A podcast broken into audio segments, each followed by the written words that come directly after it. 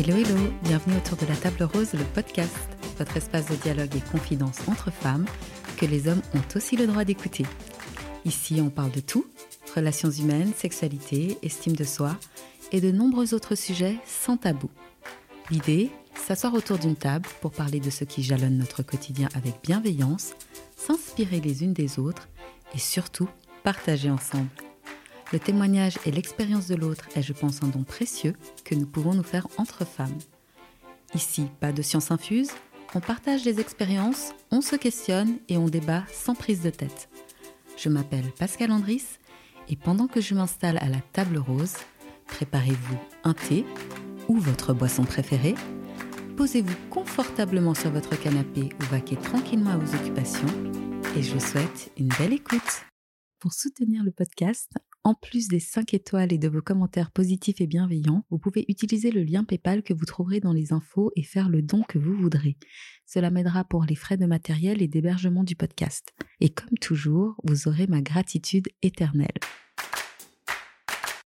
J'ai eu le plaisir d'être contactée par les organisatrices du festival Black Helvetia pour vous proposer plusieurs podcasts autour de la construction identitaire des femmes noires vivantes en Suisse. C'était un plaisir pour moi de rencontrer toutes ces femmes afrodescendantes et de leur donner, en collaboration avec le festival Black Helvetia, la possibilité de s'exprimer sur leur expérience d'enfants, de jeunes filles et de femmes vivant en Suisse. Le festival Black Helvetia, qui se tiendra du 30 septembre au 23 octobre 2022, a pour but de célébrer la diversité de la population suisse avec des propositions artistiques et culturelles et à s'interroger sur l'identité et le regard que chacun et chacune de nous portons sur l'autre et en particulier sur les femmes noires et afrodescendantes.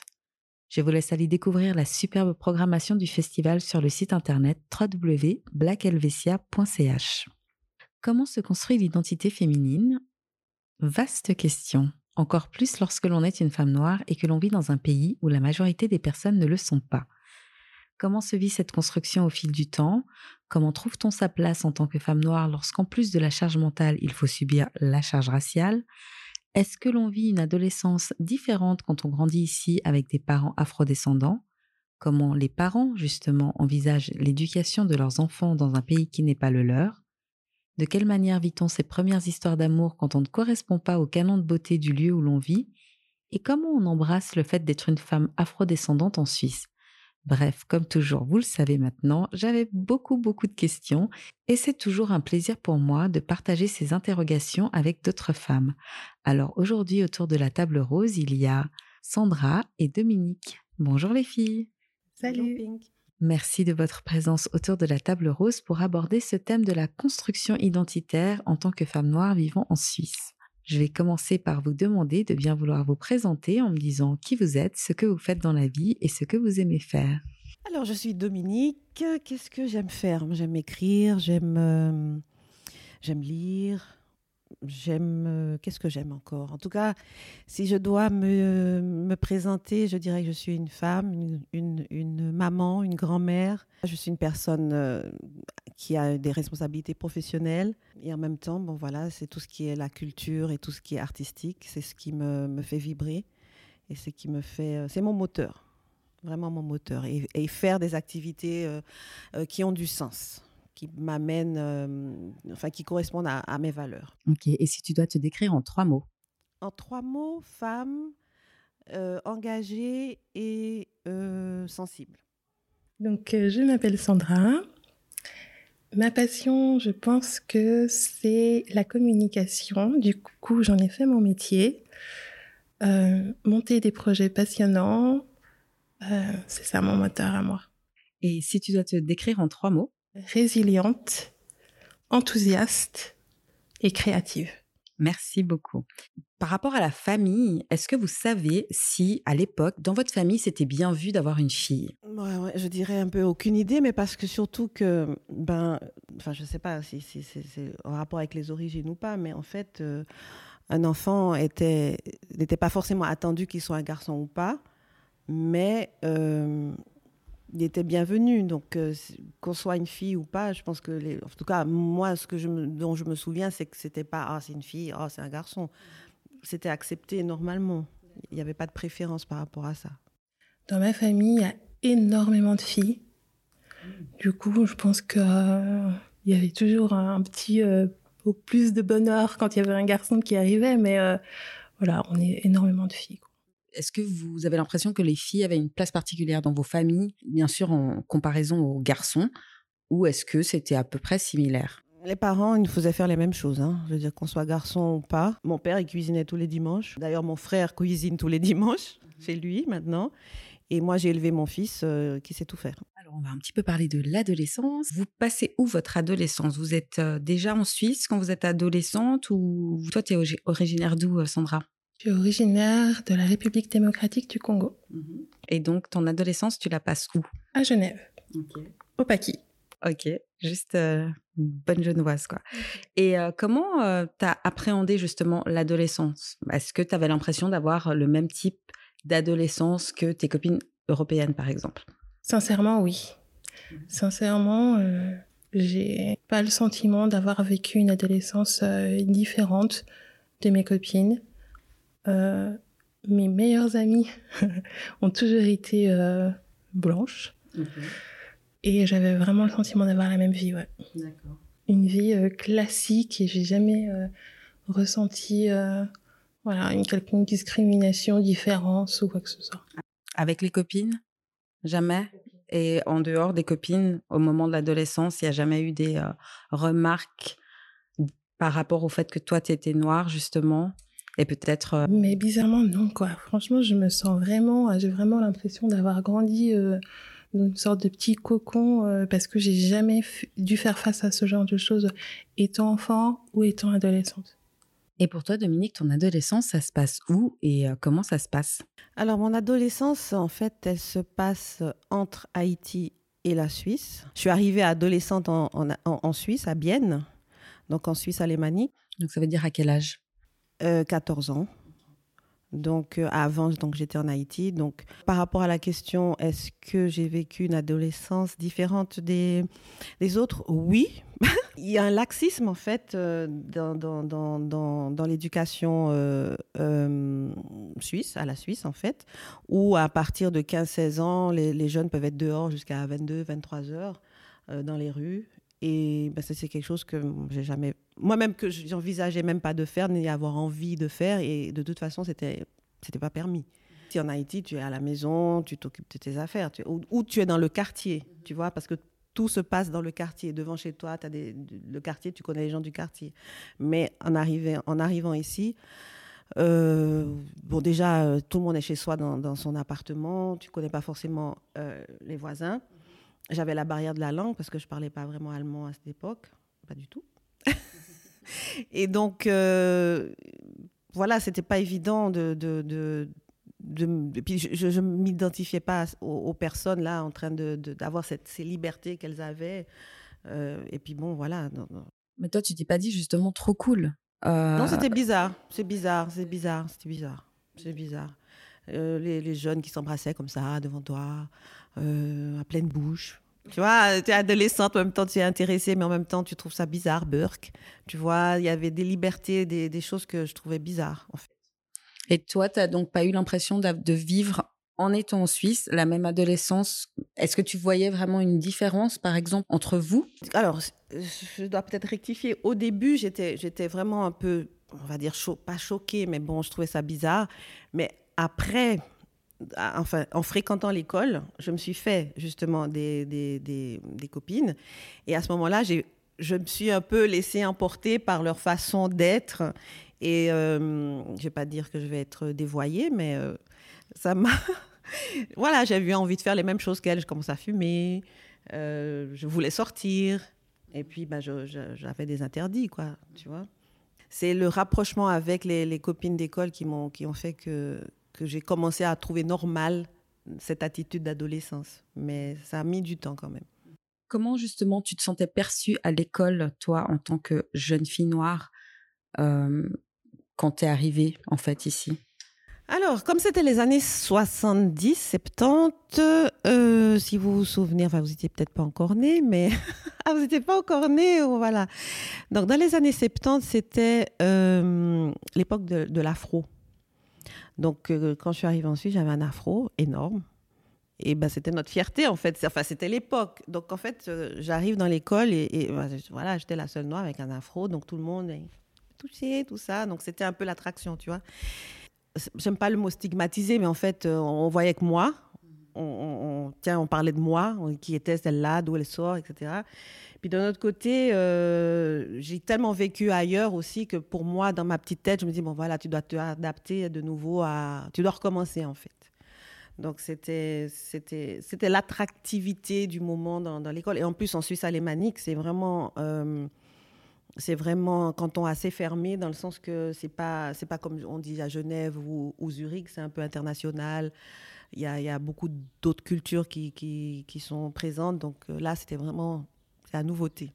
Alors, l'identité féminine, elle se fait souvent par le lien à la mère en premier. Est-ce que vous diriez que votre identité féminine, elle s'est construite selon la sienne? Ou est-ce que euh, vous avez voulu vous construire une identité féminine différente? Moi, je pense que mon identité, d'abord, elle n'est pas féminine, elle est, elle est, elle est, elle est moi, en fait. Comment dire? Mon identité, c'est les valeurs que mes parents m'ont transmises.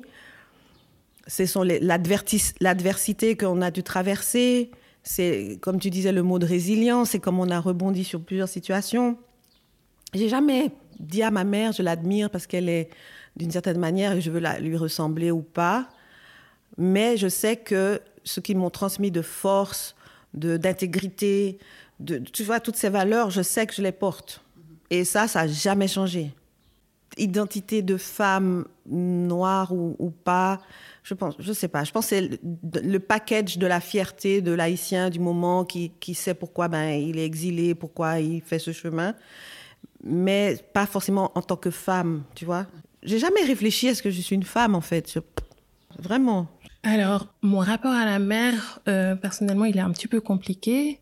Euh, donc, je pense pas que euh, c'est en m'identifiant à ma maman ou mes mamans que, que je me suis construite.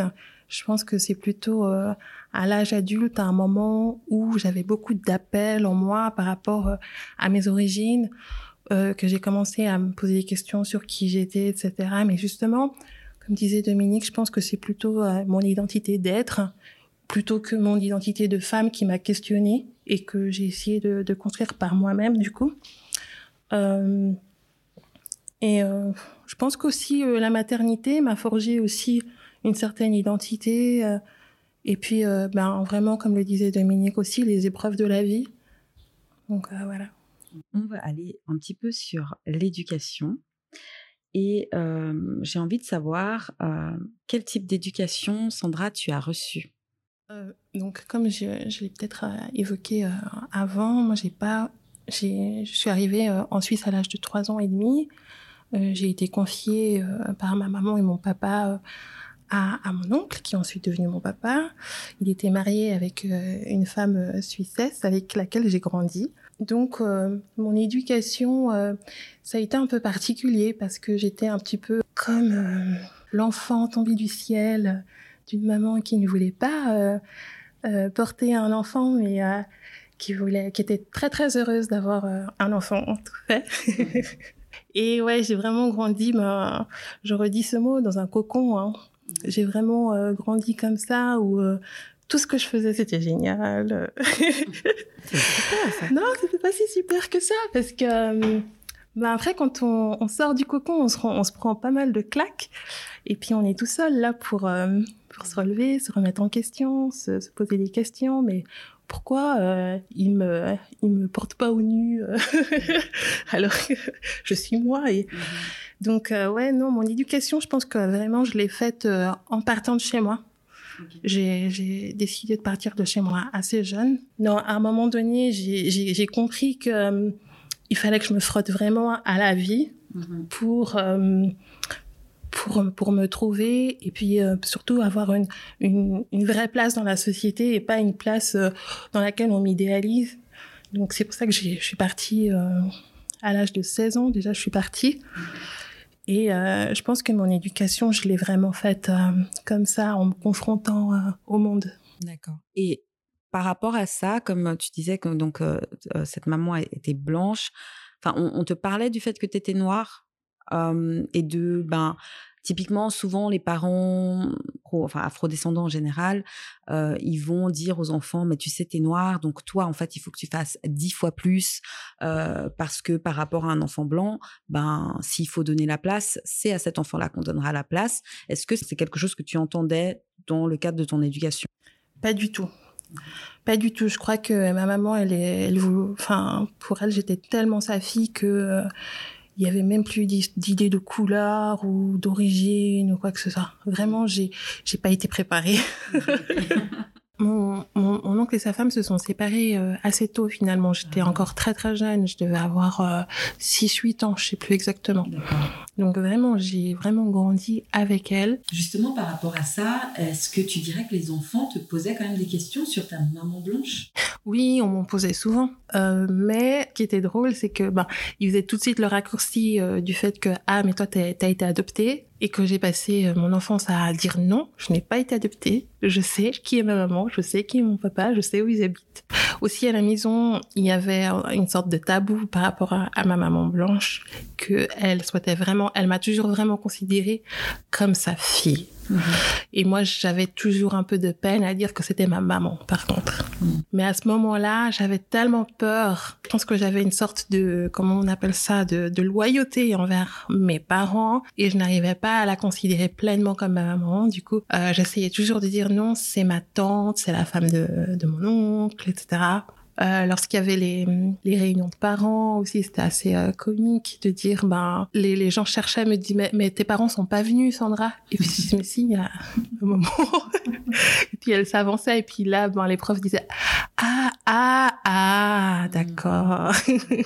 Justement, tu parlais de ton oncle. Donc finalement, lui, quel rôle il a joué dans ton éducation en tant que fille, petite fille noire et peut-être aussi jeune adolescente? Ce que m'apportait mon oncle avant euh, leur séparation, ben, c'était la langue je parlais vraiment lingala avec lui. Et puis, ben, quand ils se sont séparés, c'est vrai que j'ai fait, ben, j'ai fait une sorte de rejet total de, de la langue et euh, un blocage. Je, je, comprenais plus en fait ma langue.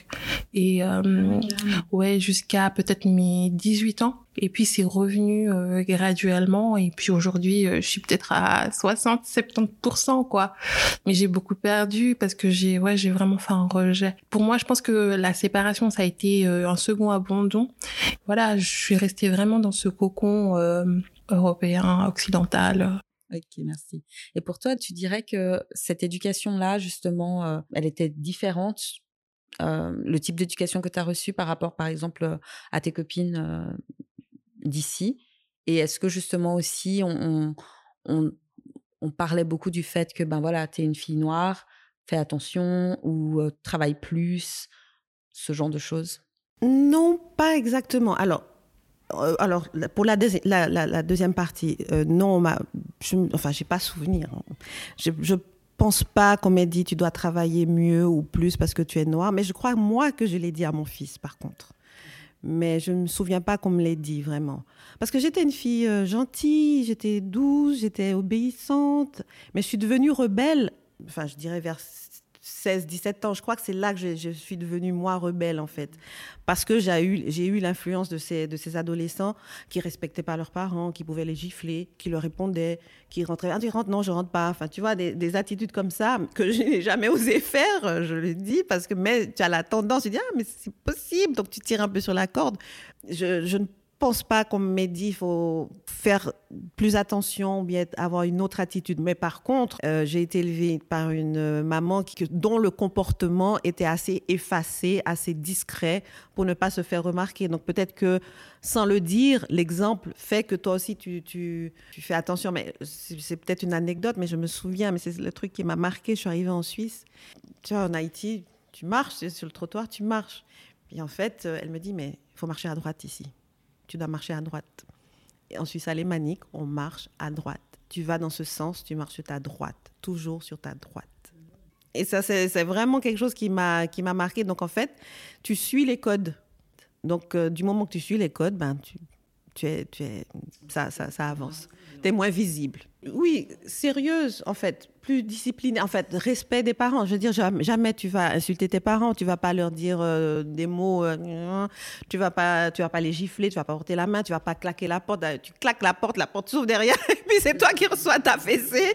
Tu vois, ça, il y a pas moyen, il y a pas moyen. Donc tu, tu sais, tu sais, tu connais tes limites. Donc toi, tu dirais que tu as reçu une éducation donc plutôt à l'haïtienne toi, tu as eu donc un fils. Mmh Quel type d'éducation, justement, tu as voulu lui donner? Est-ce que tu étais plus, ben, je vais être un peu plus cool, justement, parce que j'ai vu mes copines qui pouvaient faire certaines choses avec leurs parents? Ou alors, est-ce que tu te disais, je vais être plutôt stricte aussi, parce que justement, je veux pas qu'il me manque de respect Oui, j'étais plutôt très stricte parce que, non, maman seule, responsabilité, justement la crainte que comme c'est un garçon, qu'il tombe dans la délinquance, surtout que euh, dans, cette époque euh, des années 90, euh, début 2000, ça commençait à avoir les, la mauvaise presse d'être noir, d'être jeune, jeune, jeune garçon noir. On te dit tout de suite, il va être délinquant, il va être ceci, il va être cela. Donc, c'est ce que je disais. Moi, on m'a pas bassiné, mais moi, je sais que je disais à, mon fils, fais attention,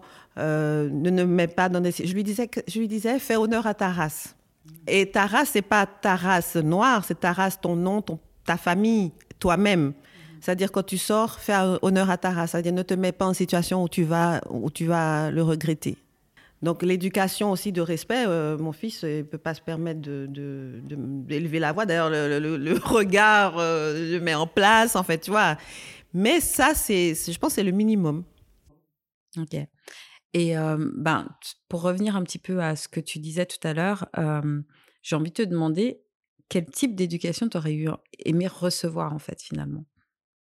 J'aurais aimé recevoir une éducation justement avec un cadre. J'ai grandi dans une totale liberté. Mmh. Et moi, j'ai été sauvée par le fait que j'étais ultra timide mais vraiment d'une timidité maladive. Et je pense que c'est ça qui m'a sauvée parce que moi j'avais pas de cadre à la maison. C'est pas que j'avais pas de cadre et puis que c'était vraiment euh, euh, euh voilà n'importe quoi, mais j'avais une telle liberté. Euh, je, ouais, je franchement, je pense que mon éducation, je, l'ai vraiment fait de par moi-même. Euh, c'est moi qui me suis auto interdit certaines choses étant enfant. Alors peut-être que je même j'ai basculé dans, dans le fait de m'interdire énormément de choses en me disant ben ben moi elle va elle va rien m'interdire donc euh, il faut que voilà si je veux pas mal tourner voilà.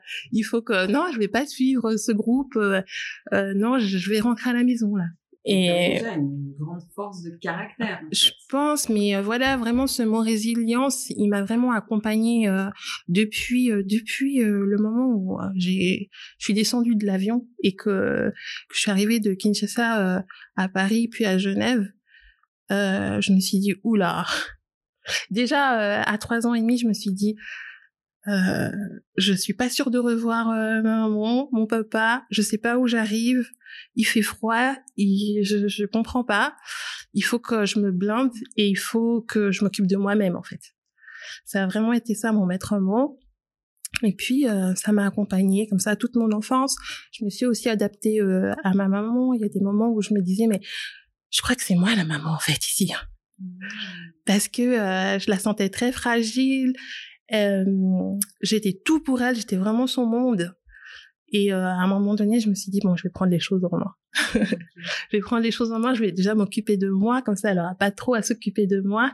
Et elle pourra continuer à m'idéaliser comme elle le souhaite. Et du coup, ben, je vais euh, aller, euh, je vais alimenter en fait l'image qu'elle a de moi en étant une fille sage, qui qui rentre à l'heure, etc. Donc ça, ça a été mon enfance. Ok, donc tu dirais que quand même tu as été une enfant adulte aussi un petit peu? Ouais, vraiment. Mmh. Et ça, c'est vers quel âge pour toi? Tu dirais? Mmh, C'est dur à dire. Euh, mais vraiment, j'ai toujours eu euh, ce sentiment qu'il fallait que je me responsabilise, mais vraiment depuis très, très, très, très jeune. Très, très jeune. Je me rappelle qu'une fois, ma maman est rentrée euh, du travail. Je pense que là, j'avais 8 ans, quelque chose comme ça. Et puis elle rentrait toujours à la même heure. Et là, elle est rentrée avec une heure et demie de retard. Et quand elle est arrivée, elle, elle était en pleurs. Et euh, j'ai été vers elle, j'ai posé ma main sur son épaule, je lui ai dit, tu tu t'es fait licencier, c'est ça? Et elle m'a regardée et elle m'a dit, mais comment tu sais? Et je dis, non, je sais pas, mais c'est pas grave, tu sais, tu vas retrouver du travail, viens t'asseoir, tu veux que je fasse la salade avec ça? Enfin bref. Vraiment, j'ai toujours eu ce, ce truc de me dire, ouais, je sais pas si c'est une maturité, mais ouais, le, un sens très profond de la, des responsabilités. On a oublié ma question. non, oui, ça te convenait à l'époque, pendant cette période adolescente, ce que tu avais toi à la maison? ou tu aurais préféré quelque chose de différent?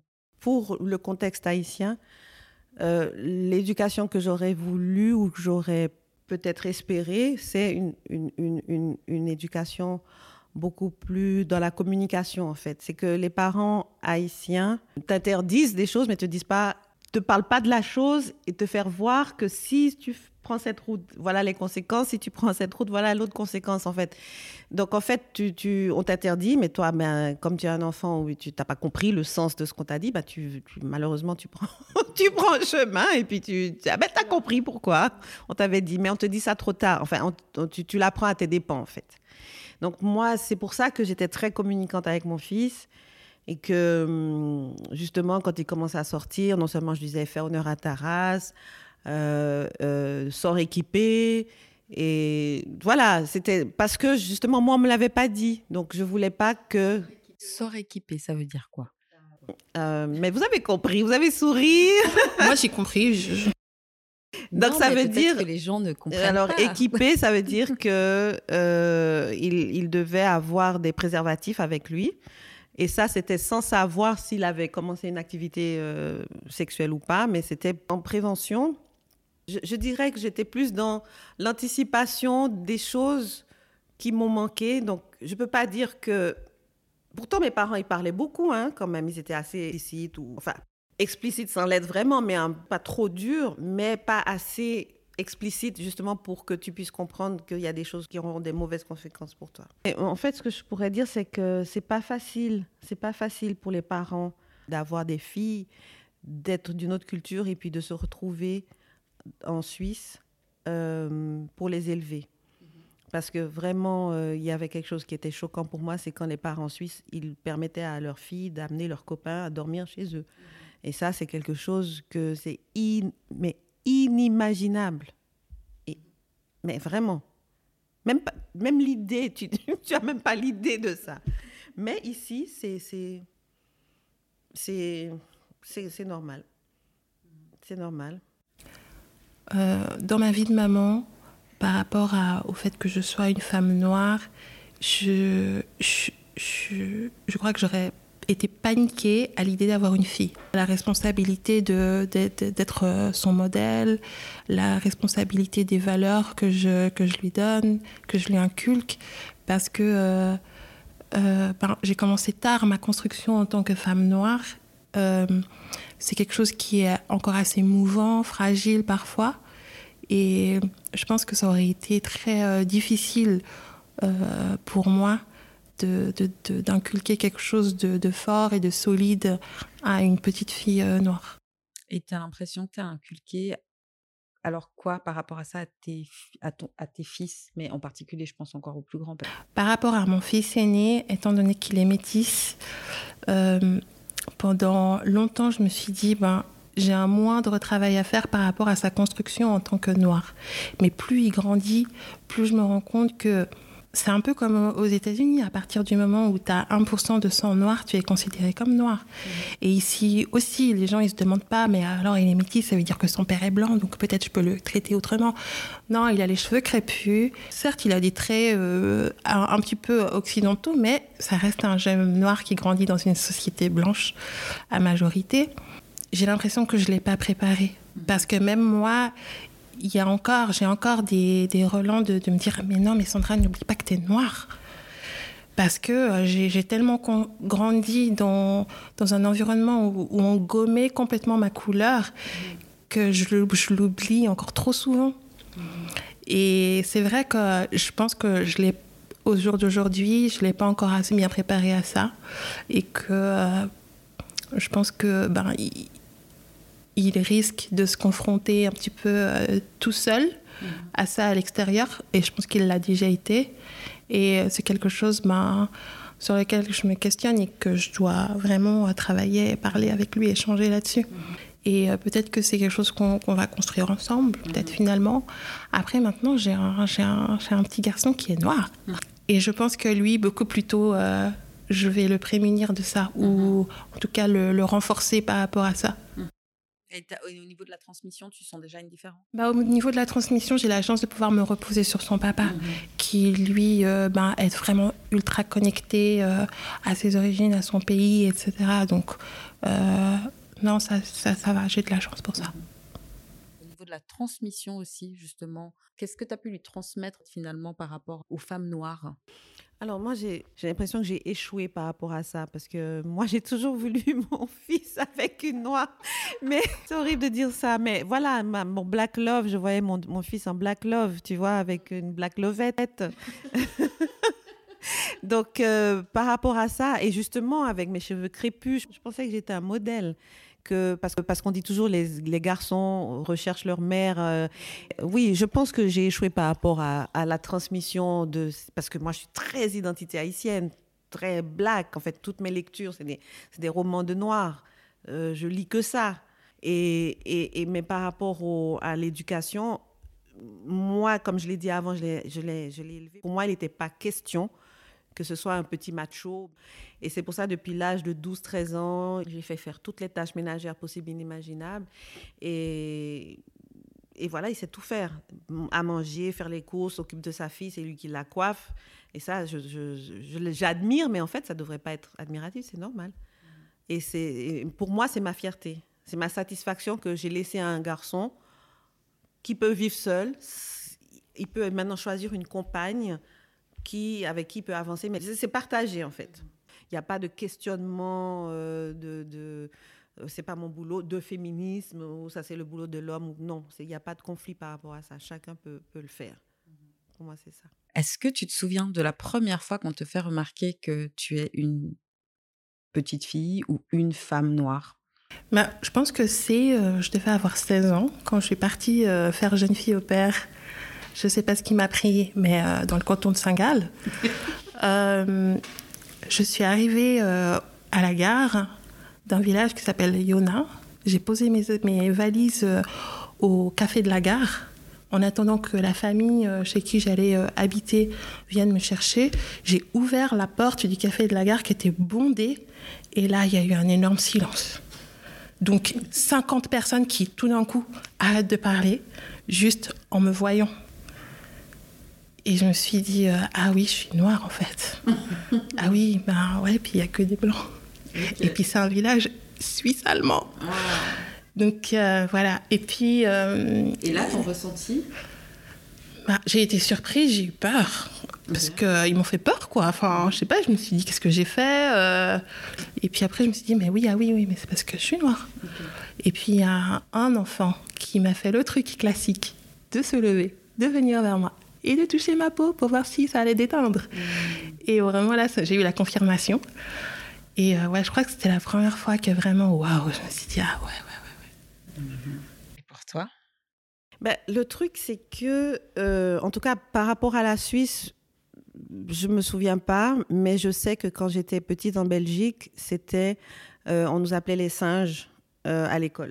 On faisait des bruits de singes, mais là, j'avais, j'avais 4, 3, 4, 5 ans. Tu vois, donc je sais que c'est à ce moment-là qu'on nous a dit, comme à Bamboula, je crois qu'on nous appelait comme ça. Donc là, c'est là. Mais après, justement, après avoir tellement voyagé, je crois que c'était juste cet aspect, venir toucher mes cheveux afro. Mais on m'a.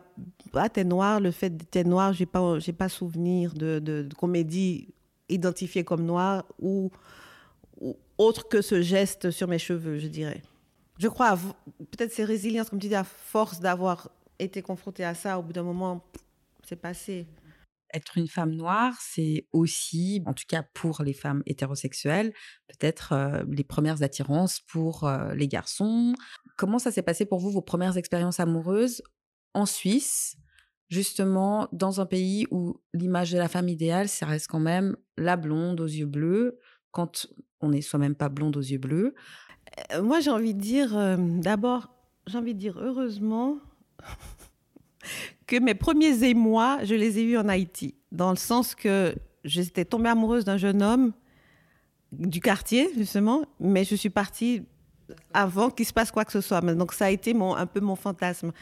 Et arrivé en, Suisse, euh, les, jeunes hommes blancs ne m'intéressaient pas. En fait, je les trouvais pas beaux. Je n'étais pas attirée du tout. Et puis d'ailleurs, mes premières amies, c'était des filles, parce que les, classes, elles sont mixtes. Parce que moi, j'ai toujours été dans les classes où c'est que les filles ou les garçons. Donc, arriver en Suisse, c'était peut-être aussi ça la, chose qui, change, c'est que c'est mixte. Mais les garçons ne venaient jamais vers moi. Donc je pense que effectivement, j'attirais pas, je, correspondais pas à leur euh, canon de, séduction, etc. Donc les filles venaient, donc j'ai eu des amis, des personnes qui, qui m'ont approché. Mais les hommes, alors j'avais peut-être 19 ans ou 18-19 ans, j'étais un peu plus mûre. Des hommes un peu plus âgés se sont intéressés à, m'ont approché en fait, et, euh, et je suis tombée follement amoureuse. Un homme blanc, oui, oui, un homme blanc. Bah, il devait avoir, euh, je devais avoir 20 ans, 21, 20, enfin plus âgé de 1, 2 ans, tu vois. Moi, j'étais encore à l'école, enfin, j'étais, euh, non, j'étais déjà au gymnase à 18. Donc, en fait, c'est, hum, ouais, il devait avoir quelques années de plus. Et vraiment, oh mon Dieu, j'étais amoureuse. Hein. Comme ça, l'amour n'a pas de couleur. Mais vraiment, ah, il était. Bah, on va voir si vraiment l'amour. Moi, je crois. Hein toi, comment ça s'est euh, ça s'est passé? Euh, moi, je dirais que l'amour n'a pas de couleur, mais que la relation amoureuse, ouais, on a une. exactement.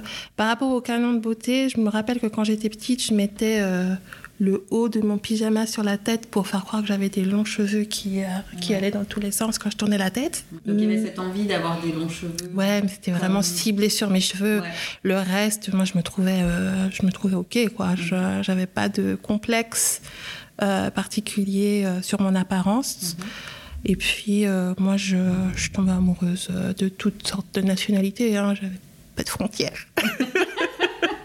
on va parler des histoires d'amour. Alors, dans tes relations, comment ça se passait? Parce que tu disais tout à l'heure, il peut y avoir du racisme. Est-ce que le racisme a joué un rôle dans tes histoires d'amour?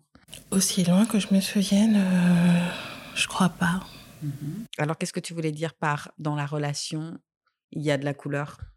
Je pense que ce que je voulais dire, c'est que ben, tomber amoureux, ben, je pense pas que ça puisse se calculer par rapport à, à la couleur ou aux origines de la personne. Mhm. Je pense que c'est vraiment aussi une question d'énergie, de feeling, de voilà. Euh, maintenant, la décision d'entamer une relation ou de vivre avec quelqu'un, je pense, enfin pour moi, ça aujourd'hui, ça entre en compte. Si la personne est euh, afrodescendante ou si la personne est euh, autre. Donc tu dirais qu'avant, tu recherchais pas forcément le fameux black love dont on parle souvent, mais qu'aujourd'hui, par exemple, c'est différent? Aujourd'hui, j'ai besoin de me retrouver, enfin d'être avec une personne qui a certaines valeurs et c'est même pas des valeurs qu'on inculque. Je crois que c'est des valeurs avec lesquelles on, on est, on grandit, je sais pas comment dire, mais c'est vraiment, il y a les valeurs, mais il y a aussi euh, des choses innées et puis des choses euh, qu'on a en soi dans le fait de grandir en étant euh, noir. puis c'est des choses qui sont pas forcément dissibles, mais qui nous forgent et qui font qu'on on vit et on réagit de façon différente au quotidien.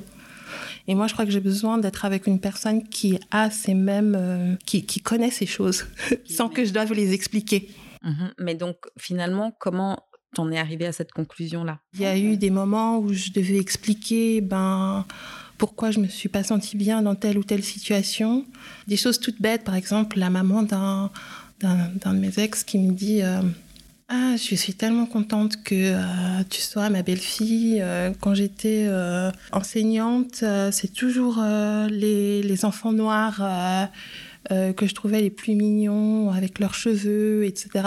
Et quand j'ai raconté ça à mon ex-conjoint, il était là, ah, mais c'est trop chou. Puis j'étais là, je sais pas, mais ça m'a dérangé en fait.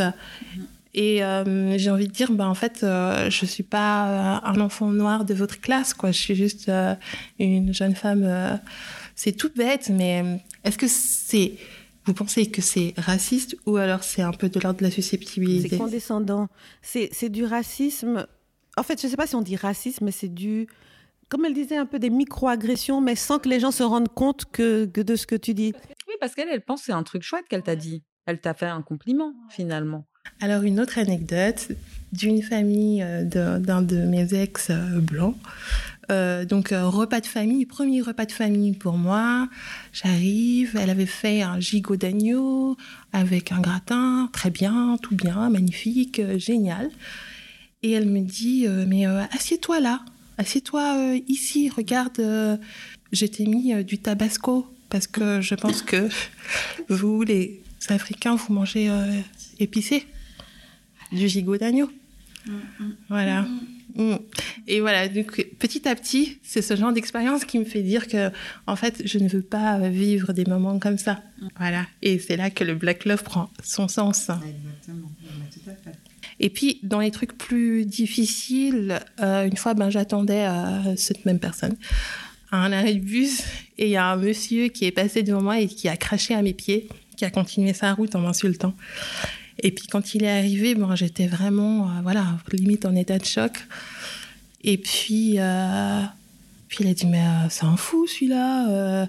Puis je lui ai dit, non, c'est un, un, raciste. Puis t'es là, mais non, c'est juste un taré. Non, c'est un raciste, c'est un acte raciste. Et le fait de devoir expliquer et de devoir presque me battre pour faire comprendre mon ressenti face à cette agression, voilà, c'est des choses qui, que j'ai pas envie de devoir faire euh, avec la personne qui partage ma vie en fait. Donc je crois que c'est quelque chose d'important pour moi et c'est pour ça que voilà, sans vouloir donner un nom particulier, mais oui, le Black Love c'est quelque chose qui, qui prend son sens, euh, je pense, euh, avec le temps et les, les expériences quoi. Et pour toi, tu dirais que tu recherchais aussi le Black Love quand tu étais euh, plus jeune Mais vraiment, moi, je n'ai jamais imaginé, ayant été élevée dans un contexte, contexte noir, noir, parents noirs, donc moi, pour moi, c'est évident que mon, mon, mon, homme serait noir, en fait. Mais après, quand tu te retrouves dans un vivier ou de côté les hommes noirs, c'est assez rare. Donc après, bon, tu regardes d'autres choses. Et, et, puis je veux préciser quand même que c'est pas moi qui cherchais, c'est l'homme qui est venu euh, dans le groupe, qui, a commencé à, à, nous charmer, etc. Et je suis tombée sur le charme de cette personne-là. Mais je, il s'est rien passé parce que je voulais pas de ce blanc-là, en fait. J'avais quand même mon Black Love en tête. Euh, euh. ah, donc vous n'avez pas été ah, ensemble non, non, non, non, non, non, non, non. Ah. Je, je, donc en fait, tu es tombée amoureuse de cet homme blanc tombée amoureuse, parce qu'on peut tomber amoureuse euh, platoniquement, tu vois. C'est que c'est, En plus, j'étais jeune, enfin, j'avais 18 ans, justement avec ce carcan d'éducation aussi, protège-toi, des choses comme ça, donc tu, tu, tu restes prudente. Mais par contre, quelques mois plus tard, je suis tombée euh, amoureuse de, quelqu'un d'autre, du père de mon fils, et j'ai eu un fils. Voilà. Donc, euh, mais quand, quand j'ai recommencé, euh, qui était donc noir, haïtien en plus, donc parfait dans, dans, dans, dans, ce que je, cherchais. Enfin, je cherchais même pas, mais en fait, voilà, dans la logique, oui, de, de jeune fille logique, je vais tomber amoureuse, voilà, je vais avoir une famille, etc. Mais, mais voilà, donc ça, s'est présenté comme ça. On est sortis ensemble, on sortait, parce qu'il était musicien, donc euh, j'allais dans ses concerts avec les copines, justement, il y avait toujours la Libye des copines pour pouvoir sortir euh, comme ça. Donc oui, on est sortis ensemble, on a eu des sorties, euh, mais quand j'ai dû repartir un temps et puis que j'ai rencontré le père de mon fils, etc. Donc quand j'étais revenue en Suisse, je l'ai revu. On s'est refréquenté, mais ça n'a jamais, ça n'a jamais abouti à rien. On n'a pas vécu ensemble, on n'a pas, tu vois, on n'a pas construit quelque chose non plus, parce que je crois que j'étais déjà, moi, pour moi, c'était clair, je voulais pas un blanc dans ma vie. Par contre, quelques années plus tard, je travaillais dans, un restaurant et un blanc qui est aussi très charmant s'est approché de moi et il m'avait dit ah euh, tu me plais euh, je sais pas quoi et il était divorcé je crois avec deux enfants et puis, il me demande si je veux bien aller skier avec ses enfants. il veut bien qu'on sorte ensemble. Et puis, je crois que c'était rédhibitoire. oui. Donc, euh, voilà. Donc, c'est là aussi, je pense... Oui, mais, mais c'est ça. Mais je crois que c'est ça aussi qui, qui, sans aller trop loin dans la réflexion, mais non, mais attends, je me pas, je me vois, c'est pas possible. Donc, euh, tout bad, ça c'est pas fait. Ok.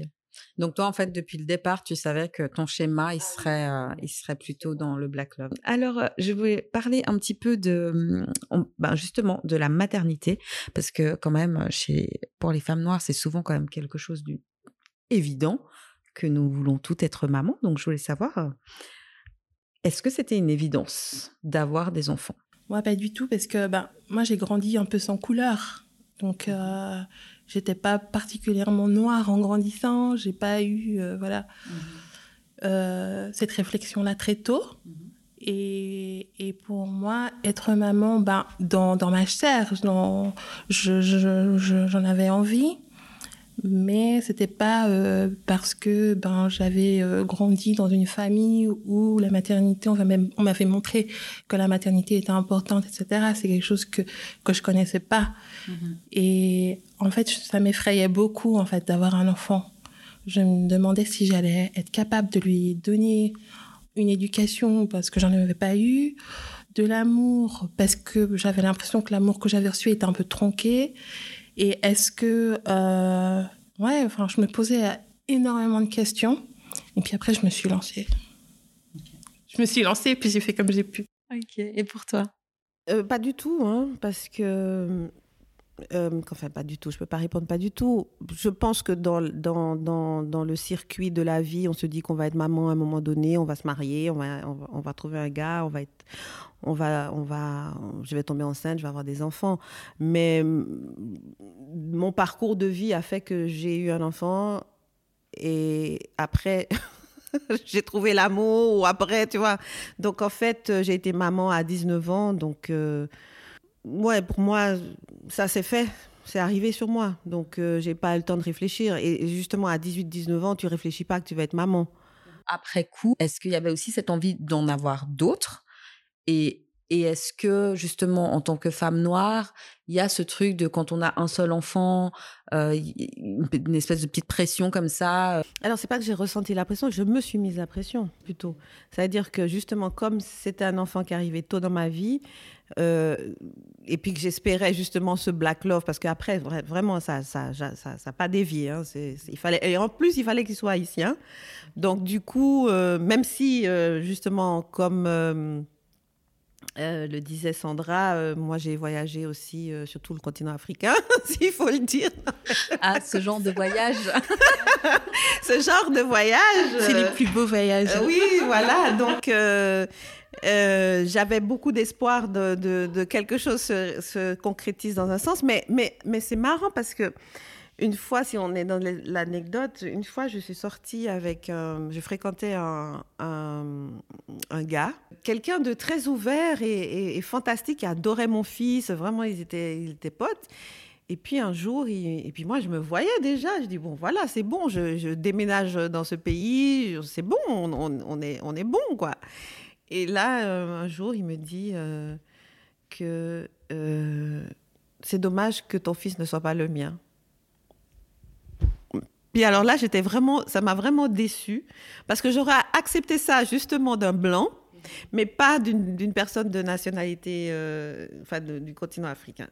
Donc ça m'a un peu refroidi. Je me suis dit ah donc c'est pas si si comment dire euh, automatique parce qu'on a toujours cette image voilà, qu'il accepte les enfants des autres, tous les enfants c'est les miens, etc. Mais là, et, là, ça m'a vraiment refroidi. Et puis bon, on a pratiquement rompu peu de temps après. Et euh, pourtant, je connaissais sa mère, toutes ses sœurs, on avait fait des vacances et tout. Donc, euh, ça a été un choc quand même pour moi, cette petite phrase-là. Et j'ai préféré me retirer plutôt que de me retrouver plus loin dans une situation où ben, peut-être mon fils allait, allait subir des brimades ou quoi que ce soit. Et il était petit, il n'avait même pas encore fait sa première communion, tu vois. Donc, pour moi, c'était déjà, c'était pour protéger mon fils, en fait. Même si moi, après, j'ai eu le cœur brisé, etc. Mais voilà, après, c'est maman poule qui prend le, dessus de, ces choses-là. Donc, tu voulais d'autres enfants? Oui. oui, je voulais d'autres enfants. Et toi, alors, la pression du second enfant? Alors, c'est vrai que ben, je suis partie de la maison à 16 ans. Et puis, euh, ben, c'est là que j'ai découvert que j'étais noire. Et euh, que voilà, j'ai commencé à, à, tenter de, de, de, me comprendre et de, de me projeter en tant que femme noire, jeune femme noire. Et puis, ben, ça a coïncidé avec le fait que, ben, un an plus tard, euh, mon oncle m'a, m'a, m'a emmené au Congo pour la première fois. Okay. Donc, outre le fait que, voilà, j'ai revu ma maman, j'ai rencontré mes, mes sœurs, euh, euh, enfin, toute ma famille, en fait, qui est là-bas. Euh, J'avais 17 ans. 17 ans. ouais, ça m'a ça m'a fait du bien, ça m'a fait du mal. Enfin, il y avait tout un, voilà, un méli-mélo d'émotions. Et puis, par contre, quand je suis rentrée, je me suis rendu compte que ça avait eu une grosse influence sur moi. Et j'ai commencé à me dire que si je faisais ma vie avec un homme, il devait être euh, noir, il devait être congolais. Et, et voilà, il n'y avait pas d'autre euh, alternative. Et euh, ben voilà, j'ai rencontré un, un Congolais. Mmh on, on s'est mis en ménage, euh, voilà, j'avais 18 ans, on a vécu ensemble. Et je m'imaginais vraiment là, voilà, une grande famille, comme ce que j'avais pu voir en Afrique, euh, plein d'enfants, etc. La relation s'est arrêtée d'une façon un peu euh, difficile. Et je me suis dit, ben en fait, euh, t'es bête, Sandra. Euh, ce que tu connais, ben c'est euh, la vie de, ouais, de, avec des blancs. Et tu n'as pas les codes de l'Afrique et de la congolaise, donc tu te calmes et puis tu cherches un, un, homme blanc. Parce que c'est ça que tu comprends et, et c'est dans cet environnement-là, dans cet univers-là, que tu as grandi et puis que tu seras peut-être le plus à l'aise. Mmh. Donc voilà, je, quelques années plus tard, je me suis mis en couple avec le père de mon premier enfant. Et puis, euh, qui était aussi mon amour de jeunesse, mmh. pas qui. et, euh, et voilà, bon, ça n'a pas fonctionné non plus. Donc, dans cette relation-là, tu dirais que le racisme, il n'a jamais joué de rôle, à part les anecdotes, par exemple. euh, Le tabasco, etc. à part ça, mais genre lui, par rapport à toi, il n'y a pas eu de réflexion? Non, sincèrement, je crois pas. Je crois pas que j'ai vécu euh, ce type de micro-agression euh, au sein de mon couple, quoi. Et maintenant, aujourd'hui, donc j'ai refait ma vie et euh, j'ai mon petit garçon. Et là, je suis dans une relation avec un homme euh, africain. Et c'est vrai que euh, le fait pour lui d'avoir un seul enfant issu de sa chair, pour lui, c'est euh, inconcevable. Mm -hmm. Et moi, je trouve ça très bien. Donc, il y a des discussions à n'en pas finir autour de ça. Okay. Donc, c'est vrai que c'est, ouais, c'est vraiment une question. Euh, le nombre d'enfants, c'est, une question euh, importante, euh, je pense. Hein. C'est quoi être une femme noire pour toi, Dominique? Alors, une femme noire, c'est une femme qui assume sa couleur, quelle que soit sa couleur, qui s'accepte, qui se voit belle comme elle est, en fait, simplement. C'est, je suis une femme noire, donc mes cheveux sont crépus, ma peau, elle est, elle est foncée, euh, j'ai des, j'ai des, j'ai, j'ai des formes, j'ai des hanches, j'ai des fesses euh, proéminentes. Euh, ça, peut s'apparenter à des clichés, mais en fait, une femme noire, c'est une femme, euh, c'est une femme. Je pense qu'avec mon vécu, j'ai vraiment de la peine à trouver, euh, à me définir en tant que femme noire, même si, comme disait Dominique, j'assume ma couleur, j'assume mes formes, je me trouve belle et je me compare pas à des personnes qui me ressemblent pas en fait. Euh, ou alors je me compare à des personnes qui me ressemblent pas justement parce que euh, je m'assume pleinement en tant que moi-même. Mmh. Euh, donc j'ai pas de j'ai pas de définition euh, sur ce que c'est qu'être une femme noire à part peut-être euh, ben ouais une femme noire c'est une femme qui s'assume en tant que ce qu'elle est et je crois que c'est ça qui la définit parce qu'une femme non noire je suis pas sûre qu'elle ait besoin de s'assumer en tant que ce qu'elle est elle elle est simplement et nous on, a on a ben tout ce, ce, vécu qui fait que on doit s'assumer et c'est euh, je pense que inconsciemment, c'est quand même un, défi du quotidien. Mhm. Une revendication. Presque. presque une revendication, ouais. Mais cette question se pose quand tu es dans un milieu de blanc. Mais quand tu es, quand tu es en Afrique, quand tu es en Haïti, moi je me demande pas, je suis une femme noire.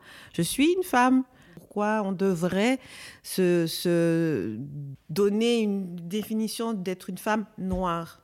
Une femme. Transposée dans un contexte de blanc, elle reste une femme. Simplement, effectivement, elle, elle, doit peut-être maintenant légitimer sa présence parmi ce milieu, ce vivier blanc. Pourquoi tu es ici, mais pas pourquoi tu es une femme noire. Tu parlais justement de la couleur de peau, des cheveux. Quel était ton rapport à tes cheveux quand tu étais en Haïti? Est-ce que ce rapport a changé une fois que tu es venu ici? Parce que tu nous as dit que tu es venu avec l'afro et tout ça, on touche, tout. Est-ce que ça a changé? Et, entre, et aujourd'hui, quel est-il? Alors, quand j'étais en Haïti et à l'étranger, c'était. Euh, alors, j'étais petite, donc euh, il faut, savoir que dans les années 60, euh, aux États-Unis, ségrégation, etc., etc., Malcolm, Malcolm X, Martin Luther King, a toujours ce débat-là, c'était le défrisage. Donc, tous les enfants, toutes les filles, elles étaient défrisées. Première communion, défrisée. Et ça peut être défrisé ou bien le faire à chaud. Mais ça, c'est pas notre choix. Mais peut-être que le fait qu'on se voit avec les cheveux lisses, on est là, on est comme des petites filles, on, est contente, on veut des cheveux lisses, euh, plus longs, parce qu'ils paraissent plus longs. Dès qu'on les défrise, ils paraissent plus longs. Donc, euh, petite, j'avais pas le choix. Donc, j'ai subi le défrisage et le fer à chaud. Euh, quand je suis arrivée donc, en, en, Suisse, les années 70, donc afro. Donc là, c'était la mode. Donc, pas moyen de défriser. Par contre, j'étais partie aux États-Unis quelques années après.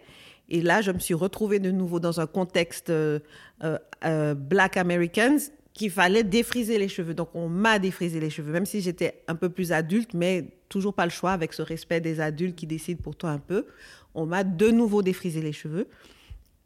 Et c'est là que, quand je suis revenue ici, j'ai dit c'est la dernière fois qu'on me fait ça.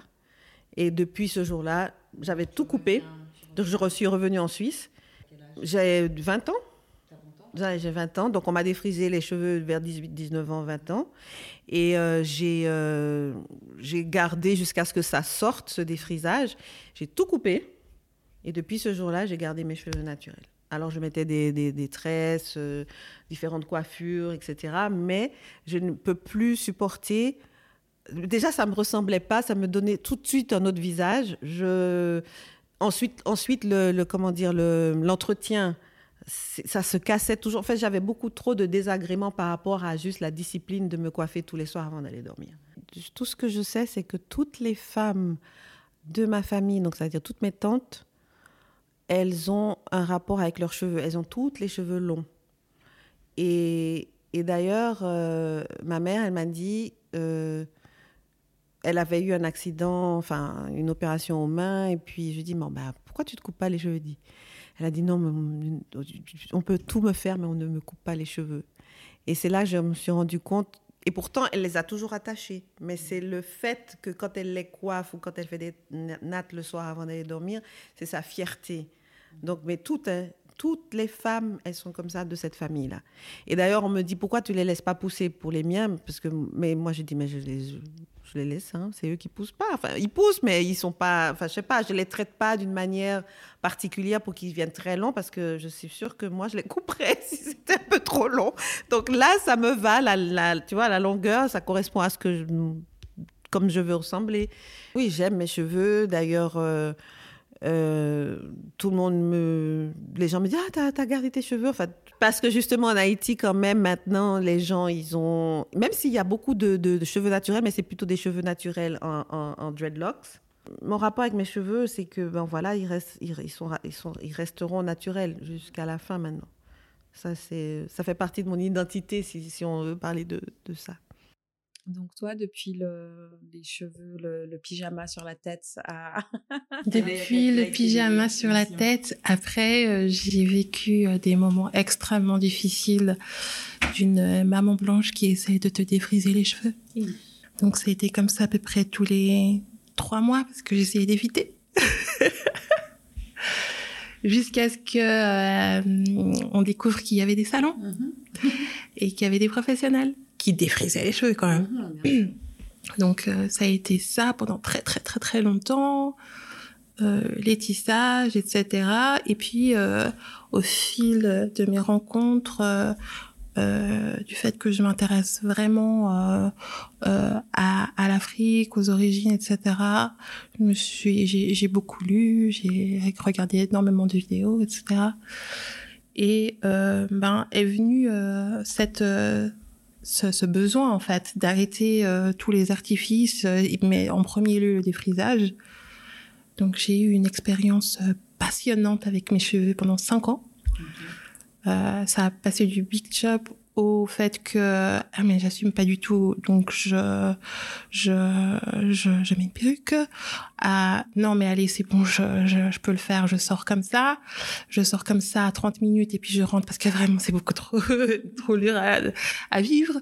Jusqu'à je fais une journée et puis euh, ben je vais je, je fais une soirée comme ça et puis on me fait des compliments et puis maintenant puis après j'ai assumé. Donc euh, ouais je crois que j'ai j'ai été totalement et 100% euh, naturel pendant ouais cinq ans mais c'était vraiment passionnant vraiment. -hmm. j'ai vraiment euh, aimé euh, cette tranche euh, de vie mon image le fait de redécouvrir mes cheveux leur texture les, les produits qui la glycérine.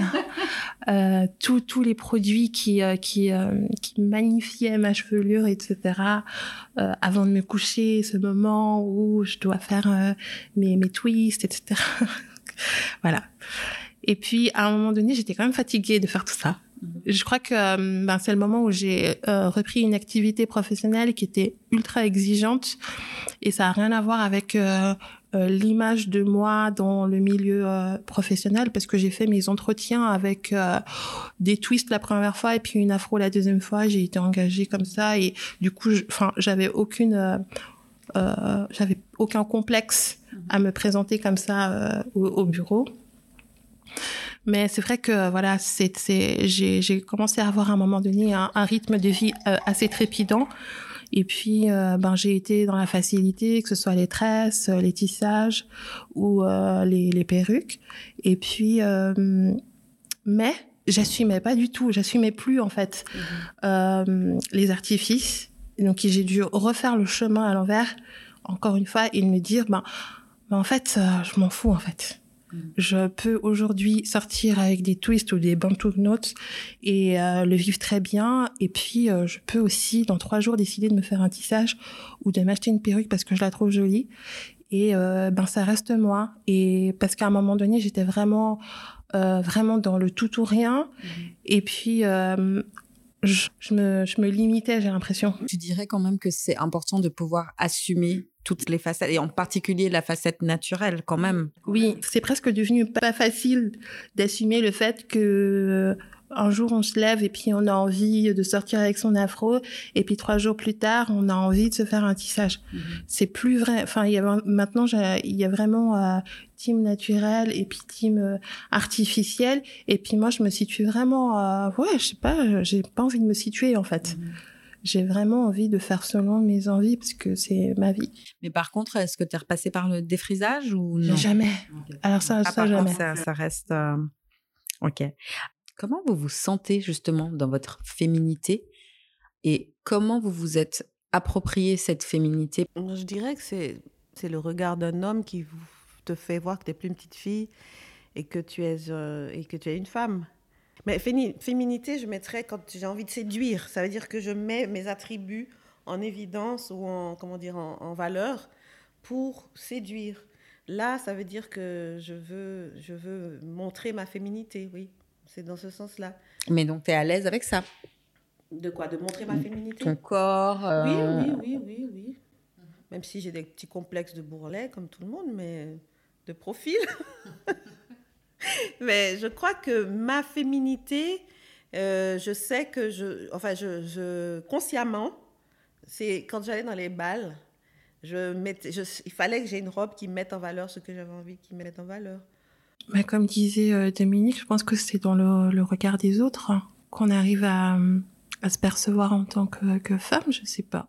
Tout à l'heure, tu disais que tu t'étais forgée, euh, mmh tu t'étais faite finalement à un moment donné. mais donc, tu es devenue ton propre modèle. Mmh mais est-ce que tu as suivi un modèle quand même pour certains modèles de femmes, en fait, que tu avais, tu t'étais dit, ah, mais en fait, c'est ce type de femme-là que j'aimerais être, ou finalement, que nenni? Je crois que j'ai grandi à une époque où justement on manquait cruellement de modèles. Après, euh, moi j'ai euh, la peau euh, noire assez foncée et je pense qu'il y avait encore moins de modèles qui me ressemblaient. Donc c'est vraiment difficile de grandir en, en, en, se disant bah tiens elle elle me ressemble comment elle fait? J'ai envie de lui ressembler moi j'ai pas eu ça. Est-ce que tu dirais que le racisme a joué un rôle dans ta vision de la féminité? Non, parce que en grandissant, j'ai grandi avec cette fausse idée que j'étais citoyenne du monde. C'est vraiment une fausse idée parce qu'en tant que noire, t'es pas citoyenne du monde, t'es migrante du monde, t'es expat du monde, mais en aucun cas t'es citoyenne. Et euh, et puis euh, du coup que voilà, j'étais comme tout le monde, etc. Puis après, quand j'ai compris que j'étais noire, bah, c'est marrant à dire, mais quand j'ai compris que j'étais noire, mais je suis tombée dans la la revendication de mon africanité et de ma couleur. Et euh, il fallait que je magnifie ça et que je que je m'aime. Ouais, j'ai vraiment. Euh... Ouais, non, ma couleur, c'est une revendication, c'est tout. Le racisme, il a joué un rôle dans ta vision de la féminité, tu dirais? Peut-être parce que les premiers blancs qui se sont intéressés à moi, c'était entre 17 ans et 22 ans. Après, j'ai jamais eu de, j'ai jamais été abordée par un blanc. J'ai jamais été interpellée par un blanc. Euh, je me suis jamais mis sur des réseaux, des réseaux, comment on appelle ça, de, de rencontres. Donc, euh, j'ai un doute. J'ai l'impression que je voulais, mais je l'ai jamais fait parce que j'étais désespérée à la recherche d'un compagnon. Et mais, mais vraiment, j'ai jamais. Ou si le blanc qui s'intéressait à moi, il me sifflait dans une voiture parce qu'il parce voulait, il pensait que j'étais une prostituée. Donc en fait, c'était pas, tu voyais très bien que c'était pas pour euh, pour me draguer, c'était juste tu, tu, viens, tu montes dans la voiture, euh, non, ben voilà. Donc oui, ma féminité, je, me suis rendu compte qu'elle était, elle, elle, euh, elle marchait ou elle avait un impact pour les hommes noirs comme moi, qui, qui, qui appréciaient, parce que je pense que j'étais plus mince, plus, plus, plus fine, plus jeune, certainement. Mais à, partir de 27-30 ans, c'était que des Africains, des hommes noirs. Il y a peut-être des nuances à apporter dans, dans la réponse, mais OK. On dit souvent qu'on peut rencontrer un homme ou son futur compagnon au travail. Il y avait pourtant des hommes à mon travail, mais ces hommes-là, c'était internationaux aussi, mais j'ai jamais vu un regard ou, une allusion même pas, tu vois, une attirance quelconque ou une énergie qu'on a l'impression que je pouvais avoir une, une, une ouais, qu'il aurait pu avoir une attirance. Après, les milieux que je fréquentais, c'était justement les milieux, euh, les soirées africaines, les soirées haïtiennes, les, les endroits où je savais qu'il y avait un vivier black. Donc en fait, peut-être c'est ma faute, dans le sens que je ne suis pas plus investi dans un milieu euh, où il y aurait eu plus de, de, de, personnes non, euh, non blanches, euh, enfin blanches, non noires, ouais, mais blanches ou internationales, tu vois. J'ai jamais été interpellée par, par d'autres nationalités non plus, en fait. C'est marrant, hein Mais peut-être que c'est moi qui bloquais. Inconsciemment, je me suis dit, je, peut-être que je n'ai pas su capter des regards, peut-être. Parce que je voulais mon black love, peut-être, tu vois. Est-ce que vous avez senti, euh, senti la charge raciale dans votre construction identitaire? Oui, et euh, je pense que c'est surtout euh, dans le, monde professionnel que, que je l'ai senti. Je me suis toujours retrouvée dans, dans des entreprises ou des congrès ou des événements professionnels où j'étais ben, la seule noire. Mhm. sur 100, 200, 1000 personnes. Et euh, ouais, ben, il y a une charge clairement. Déjà, il y a la collègue qui te dit euh, Mais euh, tu viens d'où?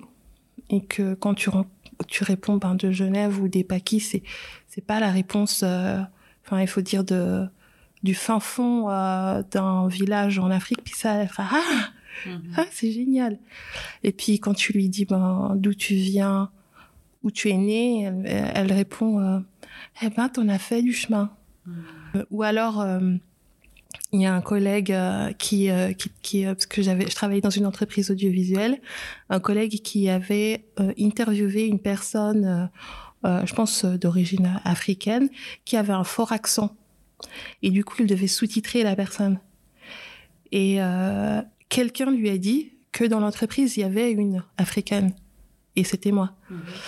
Et du coup, il m'a appelé et il m'a dit bonjour, est-ce que vous parlez euh, africain? Parce que j'ai besoin de quelqu'un pour euh, une, traduction. Donc voilà, au-delà du fait d'être la seule noire, les trucs sont compliqués quoi.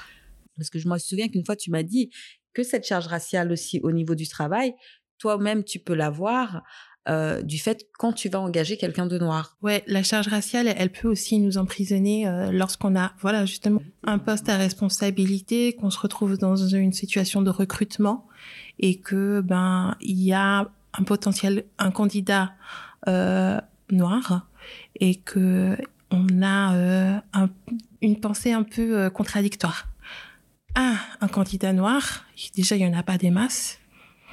Et puis Ouais, mais alors attention, euh, il faut pas qu'il me fasse honte. Il faut qu'il représente. Et puis, euh, puis s'il me fait honte, qu'est-ce que je fais? Parce que ça va forcément euh, rejaillir sur mon image. Et puis, je suis la seule noire ici. Donc, euh, c'est l'image du noir, c'est moi aujourd'hui.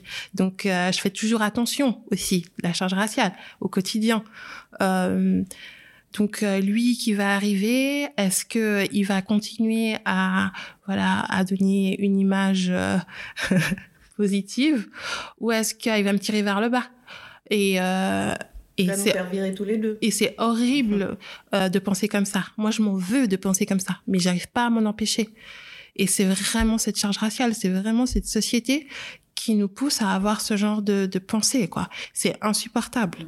Et cette charge raciale, tu l'as pas sentie avec les amis, par exemple? Euh, Ben si, quand euh, dans un groupe d'amis euh, blancs, t'es celle qui euh, va se lever pour danser sur cette musique parce que c'est de chez toi. Puis il y a ceux qui, sont complètement à côté de la plaque avec des questions du genre mais pourquoi tu vas pas plus, souvent en Afrique? Est-ce que c'est à cause des animaux sauvages? Voilà, il y a toujours un moment où on doit éduquer les gens et ça c'est assez usant. C'est la double peine des femmes africaines. Mais je crois que moi ce qui m'a ce qui m'a euh, favorisé finalement, c'est le fait que j'avais déjà été confrontée à ça avant, euh, que j'avais voyagé, que je venais pas directement d'Haïti, j'avais jamais été ailleurs avant. Je crois que peut-être mentalement, j'étais préparée à, à, ces affronts, etc. Donc, je pense que j'ai été moins, moins blessée ou moins, moins chiffonnée par, euh, par des bêtises, en fait, euh, que, que les gens pouvaient dire. Mais par contre, je me suis rendu compte que ben voilà, que j'avais pas le choix d'amis parce que étant la seule fille noire, je pouvais pas me rapprocher d'une autre fille noire dans l'école pour être pour avoir un comment dire, un, soutien. Donc, euh, le soutien que j'avais, c'est des filles, justement, qui n'étaient pas du tout, qui étaient ouvertes, qui étaient sincères, qui étaient... Euh, en fait, c'est comme si ma marginalité avait attiré d'autres marginales. Donc, il y a, je crois que c'est ça, c'est la vibe euh, de la de, de, de, l'exception qui fait que les gens exceptionnels se mettent ensemble en fait. Donc euh, toutes les personnes, je pense que tous les parcours de ma vie, euh, ce sont des femmes qui étaient déjà bizarres elles-mêmes d'une certaine manière. Donc on s'est on s'est retrouvés voilà, c'est plutôt au, contraire, c'est effectivement au niveau professionnel ou quand tu es en recherche d'appartement. De, de, je me souviens, euh, tout se faisait par téléphone quand j'étais à Neuchâtel. Euh, je, demandais pour euh, ne serait-ce un travail ou quelque chose. J'ai dit, ah oui, vous pouvez venir. Puis quand j'arrive, j'ai dit, oui, j'ai appelé, c'est vous? Genre, t'es sûr que c'est toi? Oui, oui, c'est moi, tu vois. Donc, les gens, ils ne mettaient pas la voix sur le visage. Donc, il y avait toujours ça. Mais dans l'autre sens, euh, j'ai été la Libye aussi. Quand, euh, quand j'ai travaillé dans, comme fonctionnaire fédéral, euh, j'étais la seule noire. et pour montrer, ben voilà, euh, on, a des, on en a pris une, euh, voilà. Donc, euh, mais bon, voilà, j'avais besoin de boulot, je, l'ai pris, mais c'est pas ça qui aurait fait que j'aurais, non, par fierté, refusé quelque chose, même si j'ai senti que il y avait une utilisation de, ma couleur ou de, ma nationalité ou de mes origines pour, pour justifier ou montrer qu'on n'est pas raciste, etc. Je crois que j'ai, je sais pas, est-ce que j'étais déjà vaccinée de ce genre de choses? Ça m'a pas plus vexée. J'ai été contrariée, mais c'est vrai que c'est des petites choses. C'est pas, c'est pas aussi frontal, aussi tu vois, aussi, aussi brutal des fois, mais c'est des petites choses sournoises. Et puis ça te blesse, et puis en même temps, après, bon, ben, tu, tu avances. Tu avances. Est-ce que vous diriez que vous êtes féministe ou afroféministe? Moi non. Non, je pense que je le suis pas, mais juste par paresse intellectuelle, parce que euh, je me suis pas, euh, j'ai pas écouté les théories, j'ai pas écouté euh, les personnes qui sont dans, ces mouvances, et je je sais pas ce que c'est. Moi non plus, je sais pas ce que c'est une féministe j'ai pas l'étiquette, je me dis pas féministe, je me revendique pas féministe.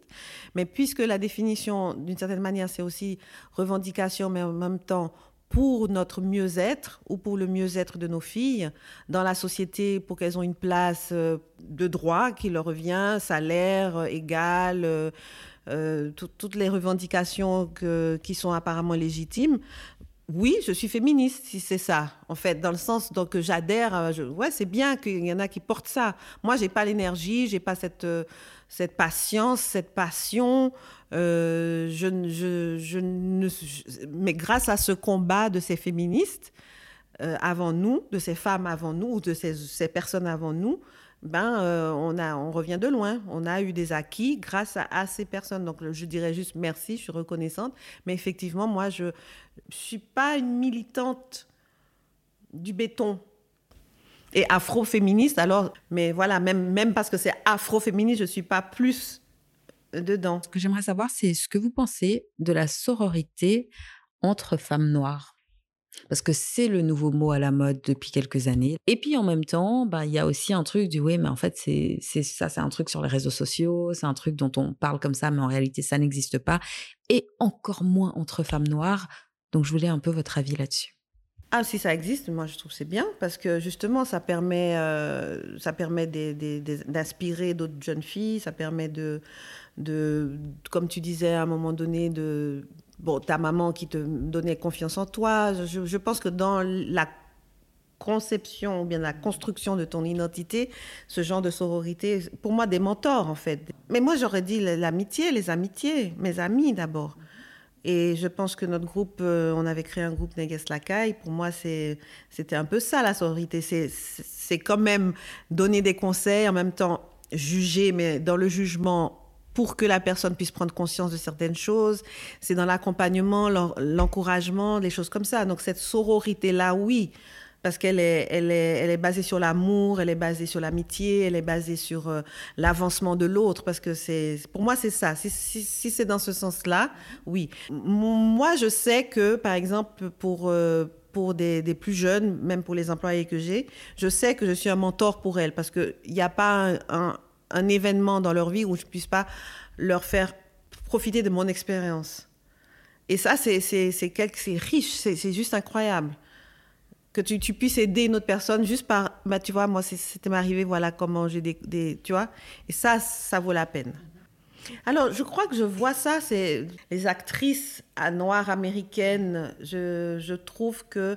Alors, moi, je ne suis pas. C'est pas ma génération réseaux sociaux, mais quand je tombe par hasard sur quelque chose, j'ai l'impression que je tombe sur une vidéo, puis je sens qu'il y a d'autres femmes, c'est yes! C'est-à-dire qu'elles, comme si Viola Davis et puis euh, Taraj P. Johnson, tu, les, elles, elles, ont des, des, discours, et puis tu sens que les, les, les, autres qui sont dans l'assistance, elles sont là, ouais, c'est ça. Et, et, et, là, je vois de l'amour parce qu'elles sont toutes rivales, parce que ce sont toutes des actrices, elles cherchent le même marché, elles sont toutes noires. Donc, quand tu fais un film où tu dois prendre une actrice noire, tu as des bonnes actrices en plus.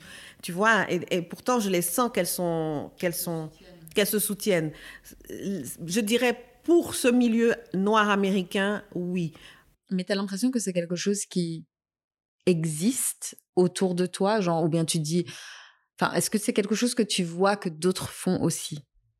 Franchement, à part notre petit groupe qu'on a essayé de faire, je peux dire que oui, on a essayé de faire ça. Mais à part ça, je le sens pas en Haïti. Euh, et, ici, je sais pas. Moi, j'ai pas euh, un esprit de militante. Comme je l'ai dit avant, je m'inscris pas dans le féminisme et l'afroféminisme. Mais par contre, la sororité, c'est quelque chose qui me parle vraiment énormément. Mais c'est quelque chose dont je rêve parce que c'est pas quelque chose. Enfin, je le vois pas, euh, je le vois pas autour de moi. Mais je rêverais que que ça existe. Vraiment, ça ça me parle énormément de, bénéficier de l'expérience de personnes qui ont qui sont déjà passées par euh, des, des, épreuves ou des, des, situations que tu traverses et puis euh, pouvoir tirer vers le haut d'autres personnes qui qui débutent qui arrivent. Euh, vraiment ça c'est c'est quelque chose que je trouve c'est une idée merveilleuse pour moi. Que tu appliques toi dans ton quotidien avec d'autres femmes? J'essaye après il y a toujours cette limite entre l'amitié et la sororité mmh. moi j'essaye de le faire dans mon groupe d'amis après, j'ai un tempérament enthousiaste. Du coup, euh, quand quelqu'un me dit j'ai tel projet, euh, je voilà, j'essaye d'être toujours là pour euh, encourager, euh, m'impliquer autant que je le peux. Mm-hmm. Euh, maintenant, la sororité, c'est quelque chose qu'il faudrait aussi pouvoir appliquer à des personnes que, que tu connais pas. Mm -hmm. Et j'ai pas l'occasion de le faire au quotidien, non. J'ai pas l'occasion de le faire parce que c'est pas structuré. Il y a pas ici euh, à Genève, en tout cas, enfin pas à ma connaissance. Euh, à un moment donné, j'ai fait des recherches parce que j'avais vraiment envie euh, de concrétiser cette idée-là euh, localement autour de moi. Et j'ai rien trouvé. Après, euh, j'espère que ben, peut-être que je me trompe, peut-être que ça existe. Mais moi, je trouve vraiment que c'est euh, c'est une idée merveilleuse. Et s'il y a des personnes qui sont intéressées euh, par donner vie à ce concept, qui reste un concept, en tout cas ici à Genève, je les encourage et je leur demande de me contacter parce que je veux en faire partie. Comment vous diriez que votre construction de l'identité féminine a évolué au cours du temps? Et comment vous avez l'impression qu'elle risque encore d'évoluer? Donc, enfant, jeune femme, jeune maman, maman, grand-mère, maintenant, euh, amante, il faut dire ça comme ça, euh, tu vois, euh, en couple. Comment elle peut évoluer, d'avoir plus de, de détermination, de, de, de, discipline, de volonté, de prendre le temps, parce qu'on dit toujours qu'on n'a pas le temps, mais de prendre vraiment le temps, euh, d'aller vers les choses que, qui me nourrissent, qui me, que, que j'aime vraiment, en fait. D'être moins pour les autres et plus pour moi. Je pense que ce serait ça. Mais je pense que j'ai fait ce pas-là parce que la, la, rupture de quitter la Suisse et de laisser mon fils et ma petite fille, c'est quelque chose qui est, c'est un pas euh, énorme en fait. Parce que justement, tu, tu as, tu as plutôt tendance à vouloir rester dans ce cocon et, et réaliser ta, ta, vie de mère, de grand-mère euh, là-dedans. Mais voilà, j'ai fait le pas dans, dans l'autre sens, vers plus d'indépendance en fait, une indépendance. Moi, je pense que ben, j'ai grandi déjà avec ce fardeau euh, d'être ultra timide, euh, ce qui m'a euh, aussi euh, entravé dans, dans ma vie, dans ma construction euh, en tant que femme. Euh, et euh, j'aimerais, pour les années à venir, me libérer de tout ça, de cette timidité, de, de toutes ces idées que j'ai qui me restreignent et m'épanouir pleinement euh, dans ma vie de femme. Des exemples de femmes inspirantes? Alors moi, ce sont des écrivaines, je ne les ai pas connues, mais c'est leurs écrits qui m'ont marqué. C'est Marie Chauvet, Marie Vieux Chauvet. Euh, c'est Marie Scondé, c'est Edwidge Dantica, Gisèle Pinault. Enfin, c'est vraiment des femmes. En fait, voilà, je dirais, ce sont des femmes qui ont osé faire ce que j'aurais, ce que j'aimerais faire, en fait. Le courage de ma mère, je dirais quand même, d'avoir euh, vécu tout, toutes ces, tous ces aléas, tu vois, de tenir, euh, voilà, je vois pas d'autre. Euh, ouais, moi, je, pense que si, je citerai aussi ma maman une femme noire euh, inspirante pour moi parce que euh, Et c'est pas la seule femme euh, africaine à se demander à un moment quel sera l'avenir de mes enfants. Et d'avoir fait ce, geste de, bah, de se priver de, de, de, son enfant qui avait trois ans et demi, de pas savoir quand elle va la revoir, etc. Ça, c'est quelque chose qui, qui, me touche énormément. À chacun de mes enfants, quand il a approché de l'âge de trois ans et demi, je me suis dit, ben voilà, euh, est-ce que moi, je pourrais à maintenant me dire, ben, mon enfant va partir et je vais peut-être plus le revoir? Ou peut-être dans des années et des années et je trouve que ouais pour ça c'est un geste euh, d'amour ultime et euh, ça m'inspire énormément. Après, euh, j'ai aussi, ben, aujourd'hui, aujourd'hui, les femmes qui m'inspirent, c'est des femmes noires qui parlent et qui parlent bien. Euh, Rokhaya Diallo, je suis fan euh, de son éloquence, de son la, la clarté de, de, de, son esprit et euh, la vivacité de, de ses propos. Mm-hmm. Donc voilà. Pour vous, qu'est-ce qui peut porter ou porte atteinte à votre identité féminine? Alors pour ma part, je dirais que ce qui a apporté préjudice à la construction de ma féminité, c'est euh, à l'adolescence et au moment où j'étais ben, une jeune adulte, des réflexions qui revenaient euh, très très souvent de la part de ma famille et aussi de mon entourage extra-familial, le fait qu'on m'appelait la blanche. Et euh, c'est vrai que c'était très très compliqué pour moi. Au début, je le prenais extrêmement mal. Je, vraiment, je rejetais ça. Je, je, ça, ça partait dans des discussions euh, de, voilà, des, des, argumentations et puis des questionnements. Mais pourquoi tu m'appelles comme ça, etc. Et puis au bout d'un moment, j'ai accepté aussi le fait que voilà moi j'ai été élevée euh, par une maman blanche et j'ai forcément un héritage euh, euh, lié à ça. Mais ça a quand même été compliqué pour moi de me construire en tant que femme noire parce que finalement quand on me voit moi je suis pas blanche. Je suis une femme noire et il avait vraiment fallu que voilà je me questionne et que je comprenne et que voilà je vois comment combiner en fait ces deux aspects de, ma personnalité quoi beaucoup pour ce moment de partage. Suite à cet échange, si tu devais décrire Sandra en trois mots, qu'est-ce que tu dirais? Merci à toi. Très euh, perspicace. Tu arrives à aller au fond de, tu, as recherché vraiment les émotions et puis les, les, les ressentis, l'explication, les, justifications des choses. Franchement, perspicacité. Bon, tu t'exprimes bien. Hein, je veux dire, je pense que c'est l'histoire de la communication. C'est une façon euh, c'est inné chez toi, c'est précis justement. Ah oui, quand même, cette timidité que toi-même tu, tu, tu, ressens. Euh, par contre, quand tu es lancé, bon, je veux dire, mais c'est un plaisir de t'entendre.